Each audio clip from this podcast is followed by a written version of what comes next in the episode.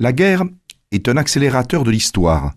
Citation de Lénine, mais qui fonctionne très bien pour le Proche-Orient.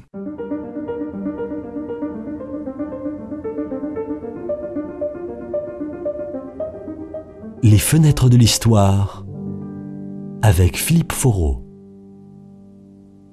La Seconde Guerre mondiale avait marqué quelque peu une pause dans la question palestinienne puisque il est évident que les enjeux du conflit euh, dépassaient largement la question des relations entre Juifs et, Palestine et Palestiniens que nous avions eu l'occasion de voir lors de l'épisode précédent pendant le mandat britannique.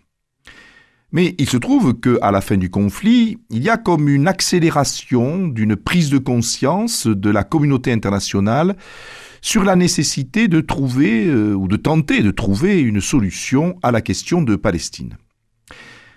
Lorsque le monde sort de la guerre, quelle est la situation en Palestine sur le plan démographique, puisque cette question est bien sûr fondamentale?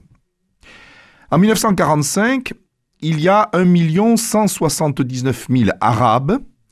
La très grande majorité sont des musulmans.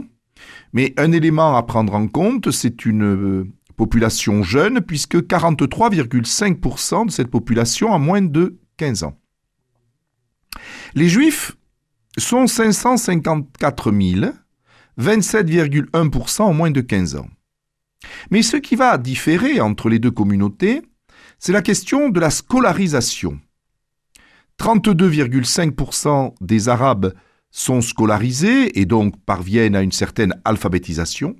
Ils sont 97% chez les Juifs. Et il est évident que cette différence va sans doute jouer sur euh, ce qui va suivre. D'autre part, on remarque qu'au sein de la communauté arabe, les musulmans sont bien moins scolarisés que les chrétiens, puisque 14,4% euh, des musulmans sont scolarisés, alors que les chrétiens, eh ce taux atteint les 57,7%, mais il est vrai que la minorité chrétienne arabe bénéficiait des réseaux d'écoles que bien des ordres religieux avaient installés en Palestine. Ce qu'il faut aussi euh, observer, c'est que à ce moment-là, il y a deux nationalismes qui sont bien installés. Il y a un nationalisme juif qui a connu un développement non négligeable pendant l'entre-deux-guerres, et il y a effectivement aussi un nationalisme palestinien qui s'était en particulier, et là je me permets de vous renvoyer à notre chronique précédente, qui s'était donc illustré lors de la révolte de 1936. Mais la difficulté que rencontre ce nationalisme arabe, c'est qu'il n'a pas de représentant extrêmement crédible au niveau international, parce que le grand moufti Ali al-Husseini, euh, eh bien, euh, avait pris fait et cause pour les puissances de l'Axe. Il s'était même réfugié en Allemagne en 1941, puis en France en 1945, avant de s'installer au Caire en 1946.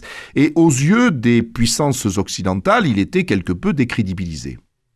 Par contre, euh, le nationalisme juif, lui, s'était effectivement organisé parce qu'il y avait eu déjà avant le déclenchement de la Seconde Guerre mondiale, des milices paramilitaires qui euh, s'étaient euh, organisées, en particulier l'Irgun, et puis il y avait euh, véritablement un projet sioniste de création d'un État. Et d'ailleurs, en 1947, David Ben Gurion, qui était le principal meneur du camp israélien futur israélien, eh bien, avait trouvé un accord avec les partis religieux pour, eh bien, entre laïcs et religieux trouver un modus vivendi qui pourrait faire fonctionner un éventuel futur État.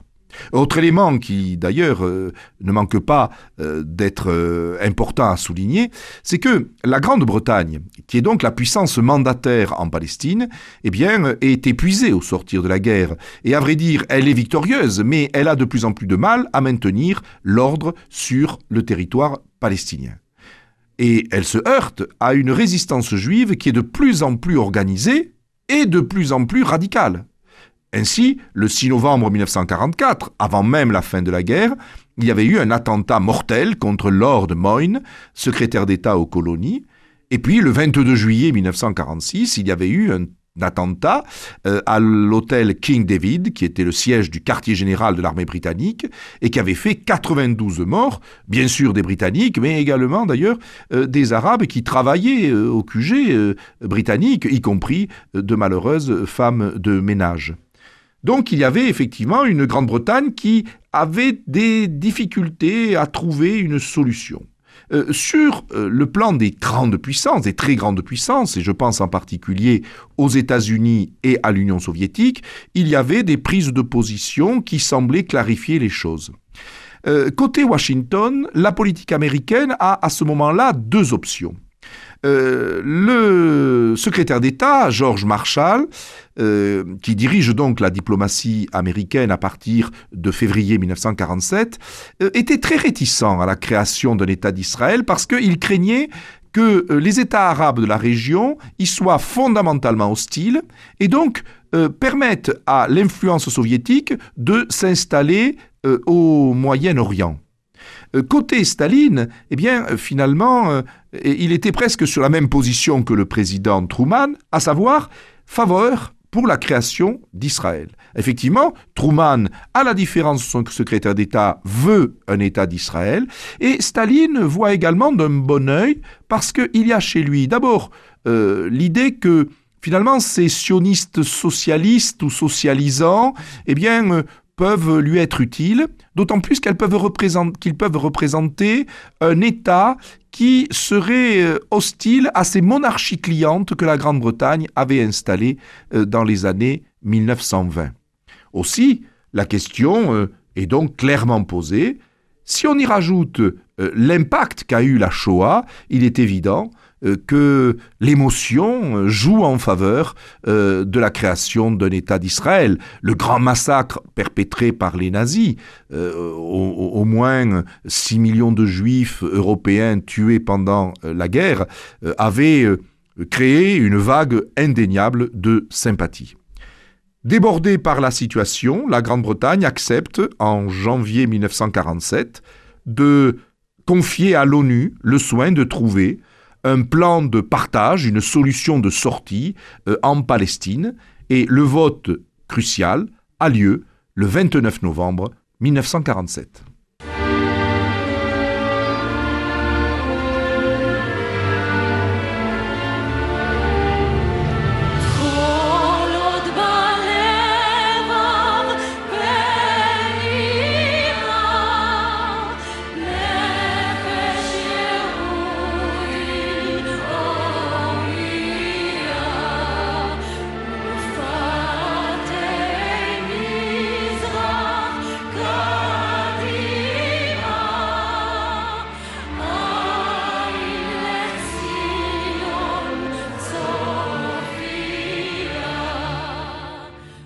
Ce vote est capital parce que il va permettre de proposer une sortie de crise.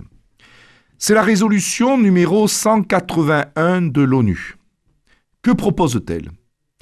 Elle propose la création d'un État arabe palestinien dans la bande de Gaza, en Cisjordanie, que les Juifs appellent la Judée-Samarie, et en Galilée occidentale. En parallèle, il a la création d'un État juif dans le Negev, sur le littoral palestinien, avec en particulier le port d'Haïfa, qui est le seul port à eau profonde de la région, et puis également la Galilée orientale, euh, ce qui est important parce que la Galilée orientale permet de contrôler le cours du Jourdain et le lac de Tibériade. Quant à Jérusalem, la ville trois fois sainte, eh bien l'ONU ne veut la donner ni à un État, ni à l'autre, euh, puisqu'elle va proposer l'internationalisation de la ville sous tutelle de l'ONU. À côté de cela, il y a des mesures pratiques qui sont proposées, création d'une union douanière, monétaire, mise en commun des voies de communication et des ressources naturelles. Cette proposition est votée le 29 novembre 1947. Elle nécessite, pour être valable, deux tiers des voix. Finalement, il va y avoir 33 pays qui vont voter favorablement.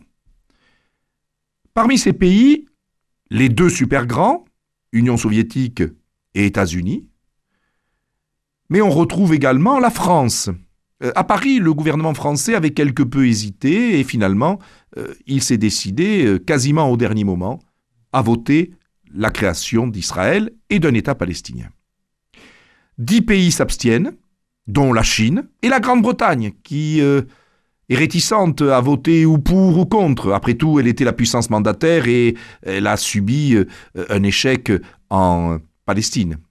Et puis il y a les votes défavorables, 13 pays, dont tous les pays de la région.